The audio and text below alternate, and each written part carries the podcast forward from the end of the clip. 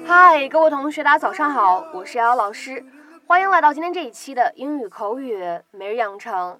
在今天这期节目当中呢，我们来学习这样的一段英文台词，它呢来自于《摩登家庭》的第二季第二十二集《Modern Family》Season Two Episode Twenty Two。I hate to see the those tickets go to waste. know. I hate to see those tickets go to waste. 我不想看到这些票被浪费。I hate to see those tickets go to waste. I hate to see those tickets go to waste. 今天这段台词当中呢，我们需要注意一下两处发音技巧。首先呢，在整段话的开头，hate to 出现在一起呢，有一个失去爆破，我们呢可以读成是 hate。hate。再来看一下末尾的这样的一处，当 go 和 to 出现在一起呢，这边啊在美式发音当中，我们这个 t 呢它是一个闪音的处理，所以呢我们可以读成是 go 的 go 的，你就会发现这里的这个字母 t 呢，它的发音有点介乎于 t 跟的之间。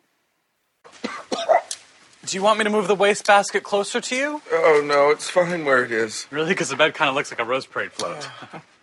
Thank you for taking care of me. well, what else would I be doing? Um, seeing Lady Gaga. That's what. So, uh, Cam, you know, I hate to bring this up, but what are we gonna do about that concert? What do you mean? Well, you know, we were both looking forward to going. You were looking forward to going. I was really looking forward to going, and I just, I, I hate to see the those tickets go to waste. I know, I know. But what are our options? We could both go to the concert.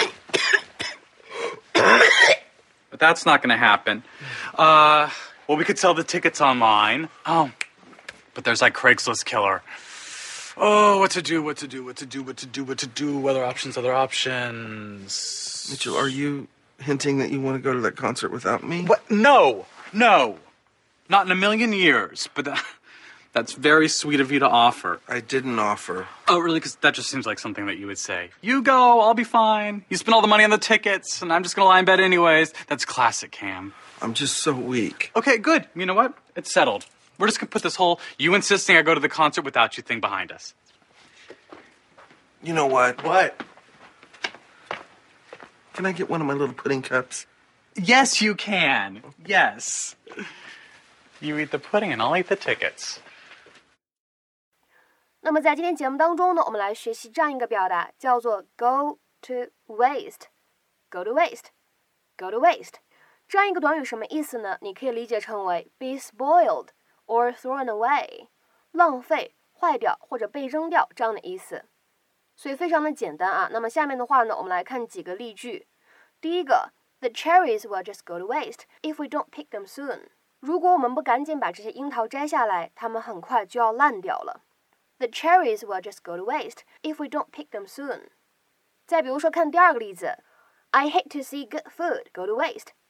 这句话呢，你可以理解成为我不想看到这么精美的食物被扔掉，或者说呢，我不想看到这么精美的食物坏掉、烂掉。那么如果是第一层意思的理解呢，我们可以把它变成是 I hate to see good food be thrown away。I hate to see good food be thrown away。所以这样子的话呢，是一个同义替换的表达。那么再比如说，看第三个例句，All of our hard work will go to waste if the board rejects our proposal。如果董事会否了我们的提议，那我们一切的辛苦努力都付之东流了。All of our hard work will go to waste if the board rejects our proposal。那么再比如说，看下面这样一个例子，Mexican cookery is economical, she says. Nothing goes to waste. 墨西哥式的烹饪真的很节俭，或者说真的很划算。他说道，啥材料也不会被浪费。Mexican cookery is economical, she says. Nothing goes to waste. 那么再比如说，我们来看最后一个例子，I hate to see such talent go to waste. 我看到这么好的才华白白被浪费了，真的觉得很可惜。I hate to see such talent go to waste. 那么在今天节目的末尾呢，请各位同学来看一下这样的一段话：We shouldn't let all those nice herbs go to waste. Let's pick some before the first hard frost. We shouldn't let all those nice herbs go to waste. Let's pick some before the first hard frost.